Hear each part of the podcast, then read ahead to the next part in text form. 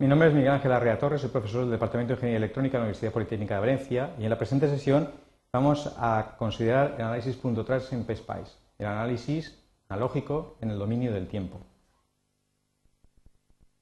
En él consideremos el análisis básico .tran. Hablaremos de cuál es la función del análisis .tran y configuraremos un perfil de simulación. Hablaremos de las fuentes de estímulos necesarias para un análisis .tran, tanto las que se eh, editan textualmente como las que se pueden editar gráficamente con el editor STMed. Analizaremos las ondas obtenidas en la simulación .tran. Hablaremos de trazas, de funciones y medidas y resumiremos las funciones y medidas disponibles en PSPICE. Por último, hablaremos de la coherencia en los resultados .tran con el análisis en alterna y los análisis gran señal en continua, .op y. En lo básico seguiremos el tema 2, diseño electrónico con ORCAD, publicación de esta universidad. Tenemos un viejo conocido, nuestro filtro eh, activo pasó banda. En este caso, en vez de analizarlo de un modo lineal y en pequeña señal, como en análisis en alterna, lo que se trata es de ver cuál es el comportamiento ante una señal que evoluciona en el tiempo. En eso consiste el análisis transitorio. El análisis transitorio consiste en resolver un circuito que va a tener componentes dinámicos, condensadores, inductancias y que van a tener componentes no lineales, por ejemplo, semiconductores. Entonces, hay que analizarlo en el dominio del tiempo. Eso significa tener que resolver las ecuaciones dinámicas de las mallas del circuito. Naturalmente, eso implica eh, aproximaciones sucesivas, métodos numéricos. PSPICE utiliza el, método de Newton-Raphson. También tendrán que integrar, por ejemplo, las cargas en los condensadores o derivar las corrientes en las bobinas. De nuevo, métodos numéricos. En definitiva, esto tendrá que realizar, este tipo de análisis tendrá que realizarse en el dominio del tiempo implica un enorme esfuerzo, mucho tiempo de CPU. Es el análisis más costoso, sin lugar a dudas, de los análisis eh. Bueno, salvo que el circuito sea capaz de generar por sí mismo una señal sin, sin ningún estímulo externo, lo cual solamente ocurre en los eh, osciladores, y nosotros necesitamos estimularlo, meterle una señal definida en el tiempo. Hay dos tipos de fuentes de señal definidas en el tiempo en PSPICE AD. Las más habituales las podemos encontrar aquí, place, path, en source. En Source tenemos nuestras viejas conocidas, las fuentes de corriente, IAC, IDC, y de tensión, VAC y VDC, y otras donde tenemos definición transitoria. Son estas de aquí.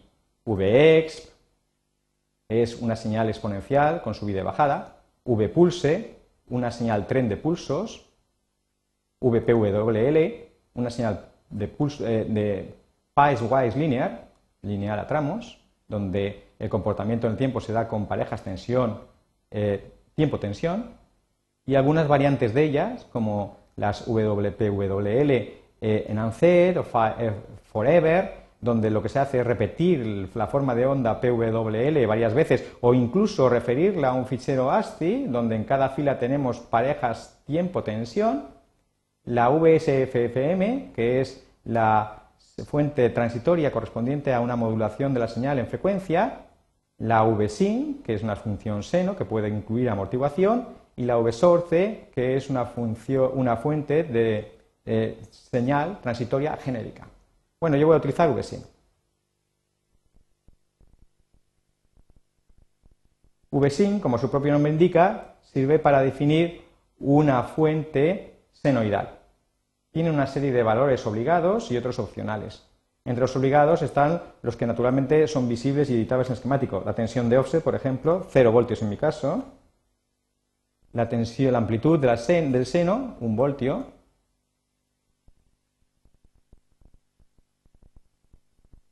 Y, por supuesto, la frecuencia, 2 kHz.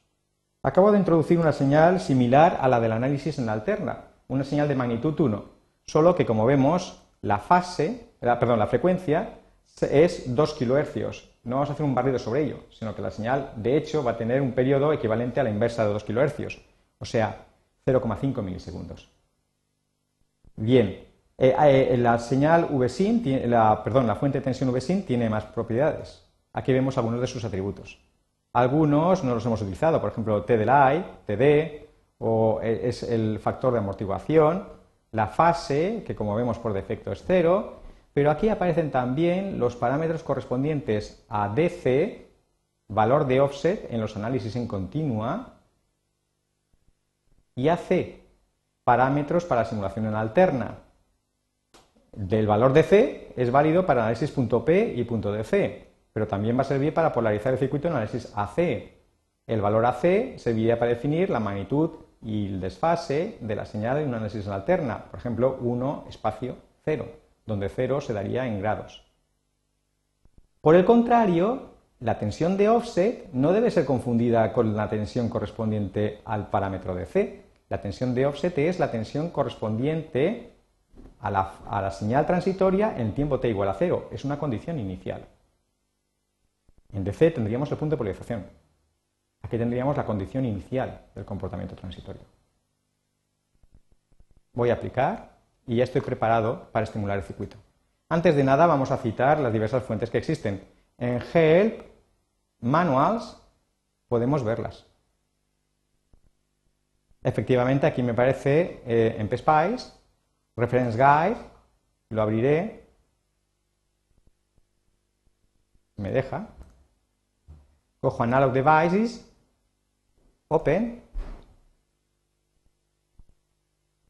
y efectivamente para los dispositivos analógicos podemos contar con información exhaustiva en relación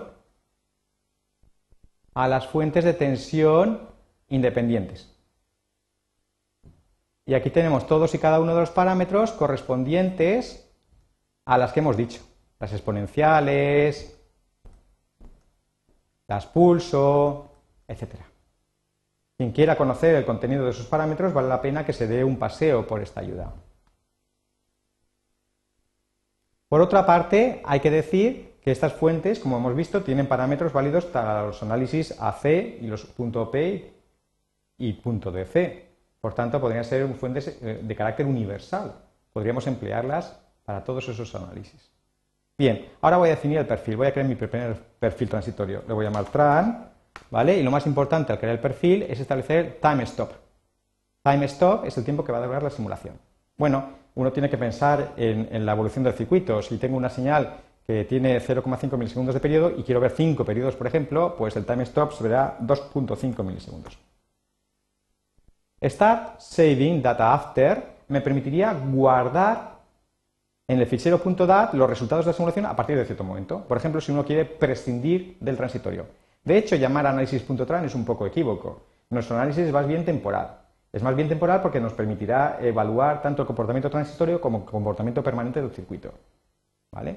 Entonces yo podría eh, permitirme el lujo de prescindir de parte de los resultados del análisis y no guardarlo en el fichero .dat. Lo haría aquí.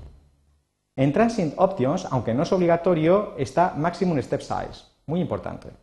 ¿Cómo funciona el análisis transitorio?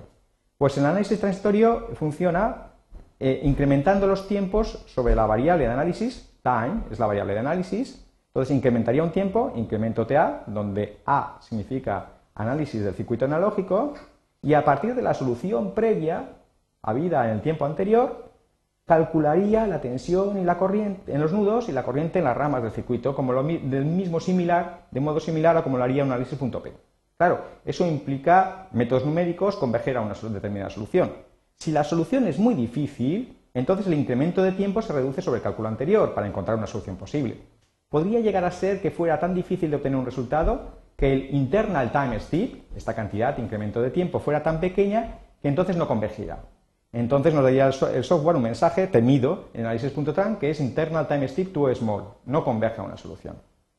Del mismo modo que el incremento de tiempo de análisis puede reducirse muchísimo, también es cierto que aquellos nudos que no son dinámicos, que no cambian mucho, van a ser analizados con incrementos de tiempo eh, progresivamente crecientes para agilizar la simulación. Es un mecanismo de relajación. El problema del mecanismo de relajación es que el incremento de tiempo puede ser tan alto que o bien se pierda resolución en el eje del tiempo al realizar el análisis de la onda, o bien incluso si se produce un cambio súbito en ese nudo no dinámico, el programa se quede colgado, no converja a una solución. Entonces, una buena cosa para poner una buena resolución en el análisis transitorio es adoptar un maximum step size. El maximum step size marca el máximo incremento en el tiempo de análisis y por tanto me va a dar la precisión en el eje de las X. Bueno, lo más razonable es adoptar un eh, maximum step size que sea entre la vigésima y la centésima parte del periodo de la onda. En mi caso, como el periodo son 500 microsegundos, serían 5 microsegundos, por ejemplo. Si además, perdón, si además mi forma de onda incluye algún tipo de rampa, por ejemplo, eh, time delay, time rise, time fall, eh, entonces sería conveniente que en esa rampa al menos se tomaran dos o tres puntos de análisis. Bien, por otra parte, la opción Skip the Initial Transient Bias Point Calculation significa que el software obvie la búsqueda del punto de polarización, y aquí tenemos que utilizar comillas, porque ese punto de polarización es realmente la condición inicial del circuito. Bien, vamos a suponer que no se realice eh, esa búsqueda del punto de polarización. Acepto. Lanzar la simulación está ya chupado. Yo puedo incluso poner las puntas de prueba con antelación, aquí en out y aquí en in. Y hago run y tenemos el comportamiento transitorio.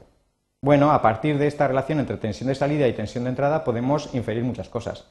El valor máximo, por ejemplo, de tensión de salida.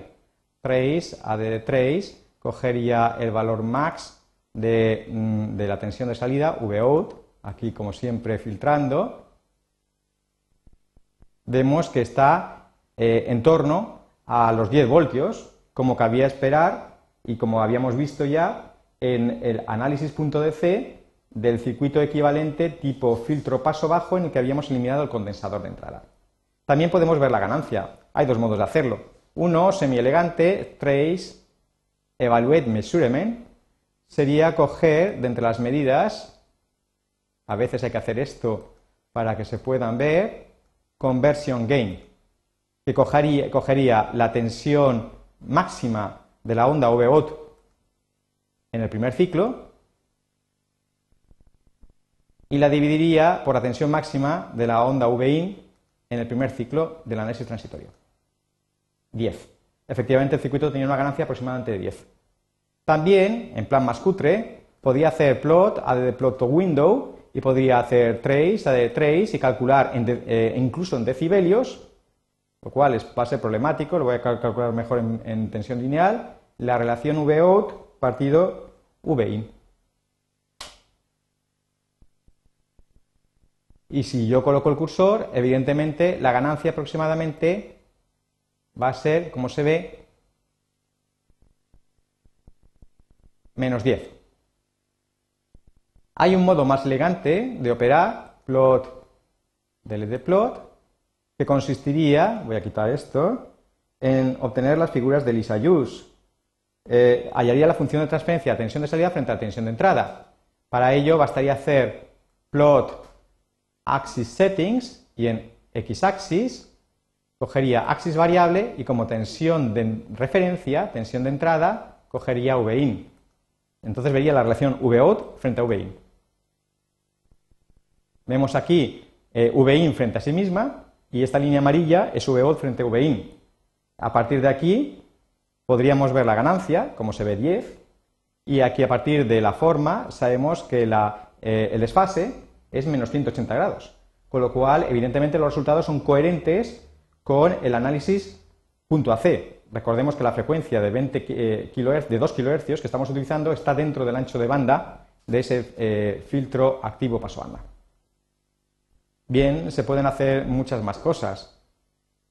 Window, ni window, trace, add trace, podemos calcular la impedancia de entrada del circuito. Hay que recordar que este es un análisis gran señal. No podemos hacer tensión partido intensidad como en alterna. Tendría que hacer la derivada. Derivada de la tensión de entrada.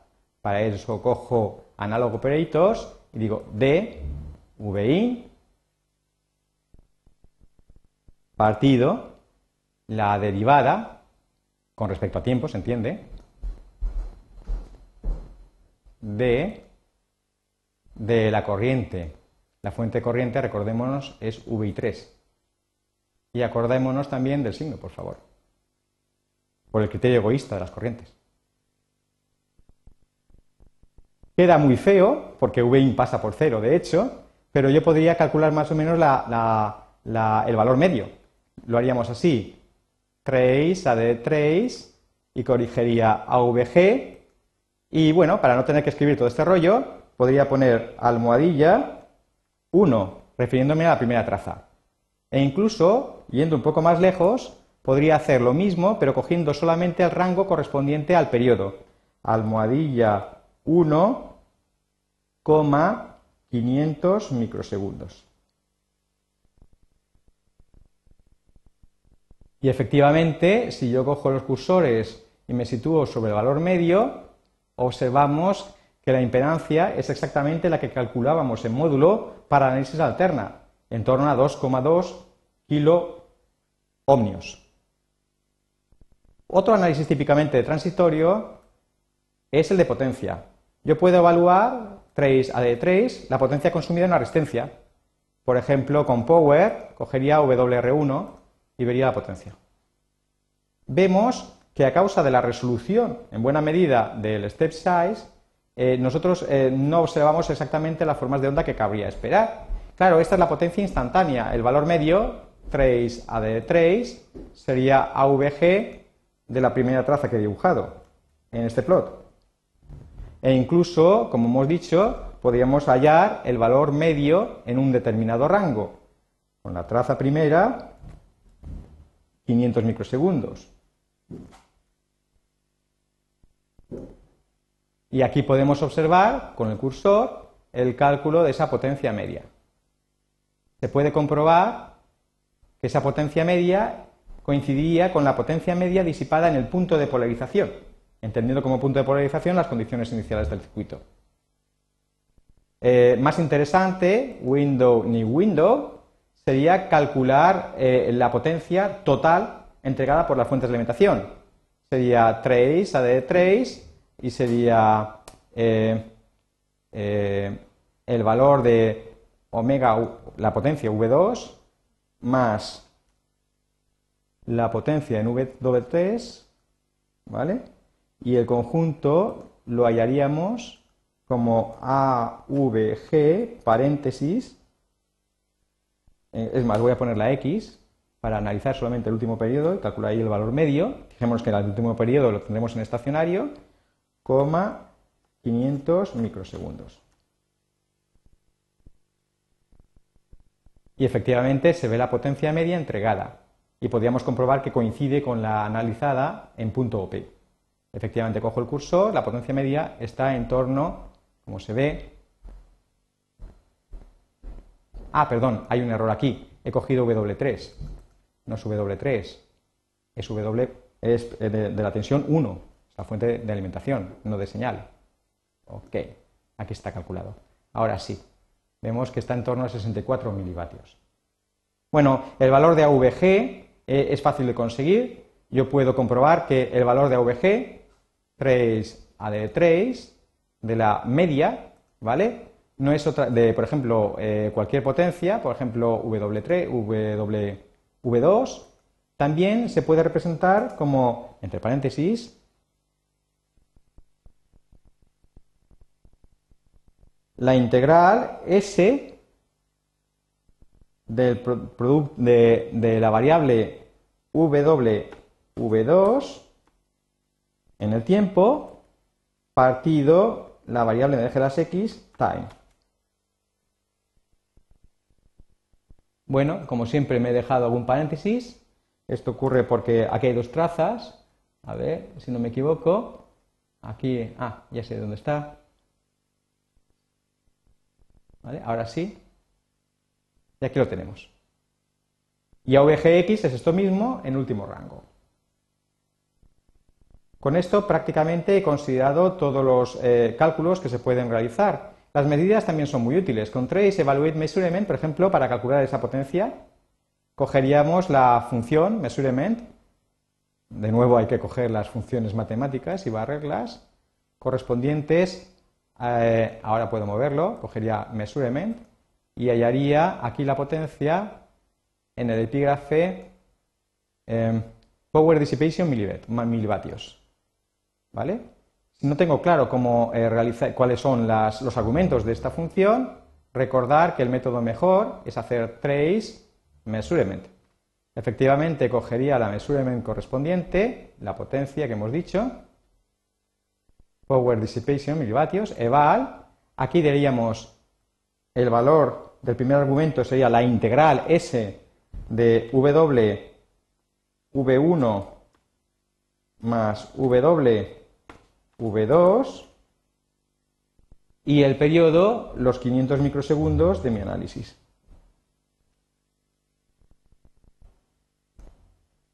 Y aquí he obtenido, como se ve, la potencia menos, menos 64 milivatios. Hay que recordar que la potencia es potencia integrada.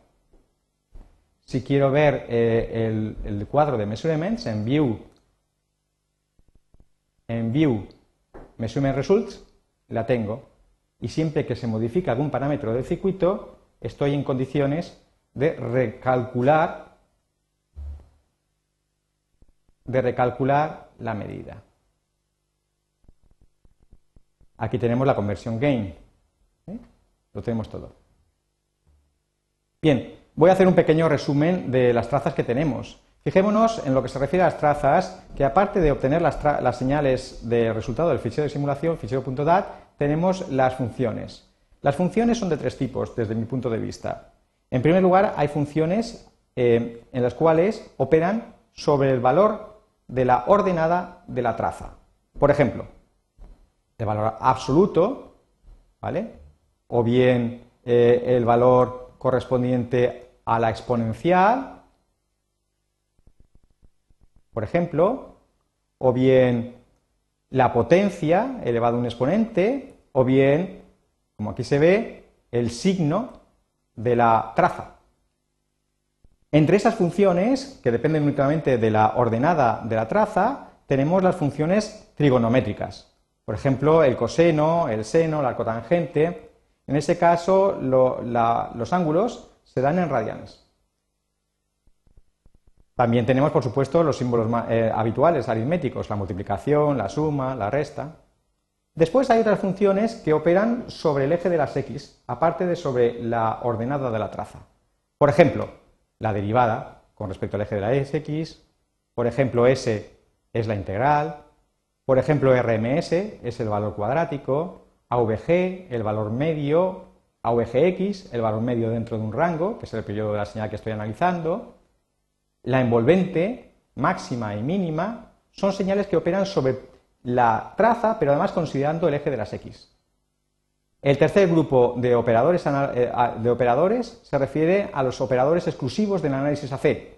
Por ejemplo, M, el módulo, R, la parte real, I, la parte imaginaria, P, la fase, G, el retardo de grupo, etc. Igualmente las funciones, en las funciones también existen tres tipos de funciones. Cuando hago evaluate measurement, vemos las medidas y observamos que hay tres. De un lado están las de aplicación general, independientes del análisis.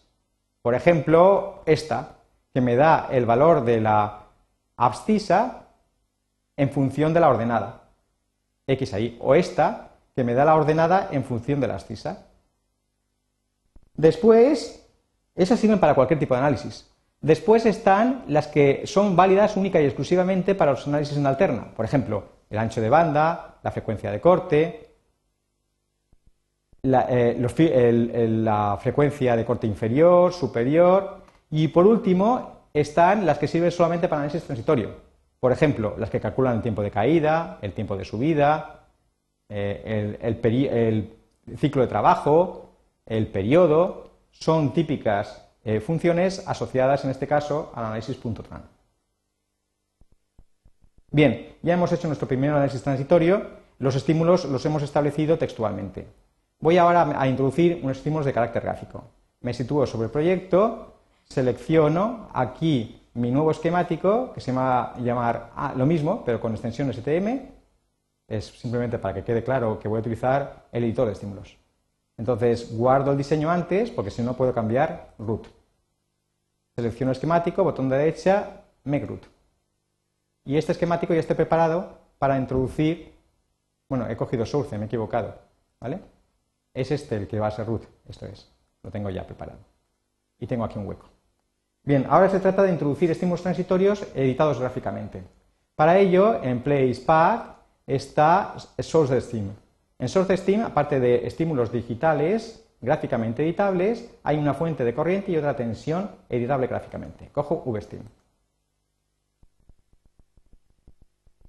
Al introducir la instancia vSteam, estoy indicando la posibilidad de acceder a un fichero gráfico que representa la forma de onda.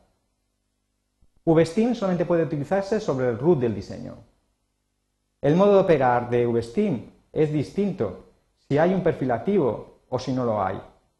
Voy a crear un perfil activo que va a heredar las propiedades del anterior.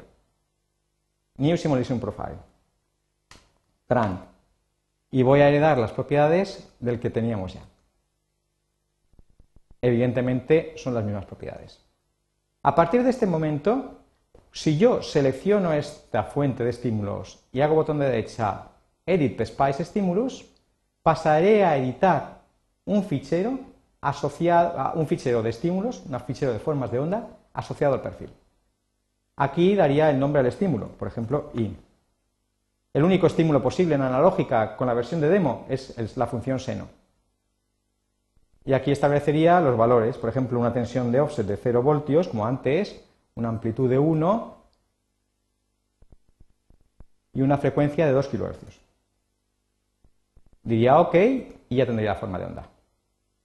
Si yo ahora hago file, save, actualiza el esquemático. ¿Qué significa eso? No ha habido ningún cambio en el esquemático.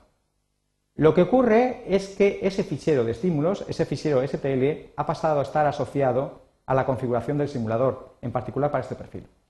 De hecho, si yo edito el perfil, observemos en Configuration Files que ese estímulo, ese fichero gráfico, ha sido añadido.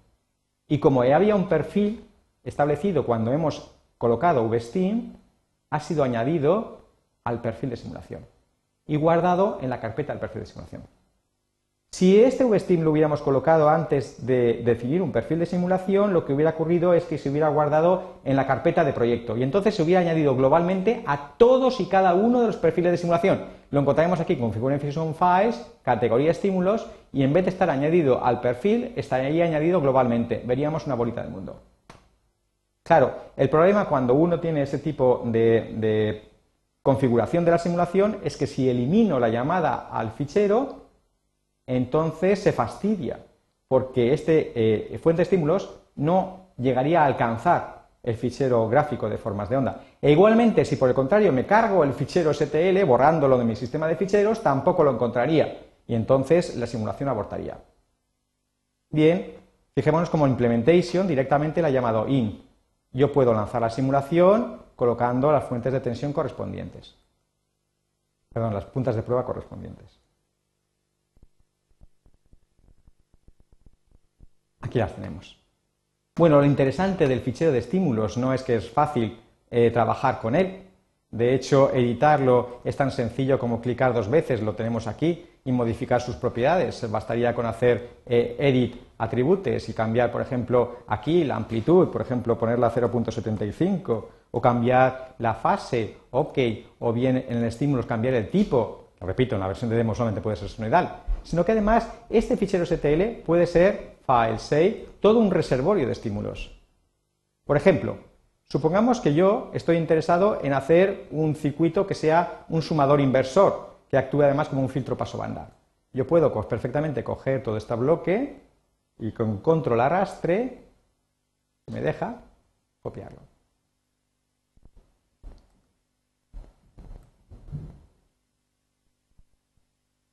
Ahora voy a cambiar el nombre de este nudo y en vez de in1, in, le voy a llamar in1. Y aquí en implementation, in1. Si yo clico dos veces sobre VSteam, me aparecen las propiedades. Y si le doy botón de la derecha, me aparece el editor de estímulos. Claro, ya estaba abierto, lo tengo aquí. Yo aquí puedo crear el estímulo. Hacía stimulus new y crearía el estímulo in1 pensado explícitamente para esa segunda fuente de tensión, senoidal, ok, le daría un valor de offset, por ejemplo 0.5, una amplitud, imaginémonos 0.25, y una frecuencia, por ejemplo, pues yo qué sé, 20 eh, kHz. Haría file save, ya estaría configurado el fichero de estímulos, nada habría cambiado en ese sentido, sigue aquí, ¿vale? Y si yo pongo una punta de prueba y lanzo la simulación, veríamos el resultado. El fichero de estímulos podría contener el fichero de estímulos podría contener tantos eh, como yo quisiera, ¿vale? Y realizar la simulación utilizando los que me convinieran de ellos. Y además hay que decir que las fuentes de estímulos incluyen propiedades que les permiten ser utilizadas para los análisis en alterna y en los análisis en continua. Y con esto finaliza mi disertación sobre el análisis básico transitorio. Hemos visto que el análisis básico transitorio, el análisis básico transitorio, los resultados obtenidos son coherentes con los obtenidos en los análisis en alterna y en los análisis en gran señal, en continua, punto DC y punto P. Muchísimas gracias.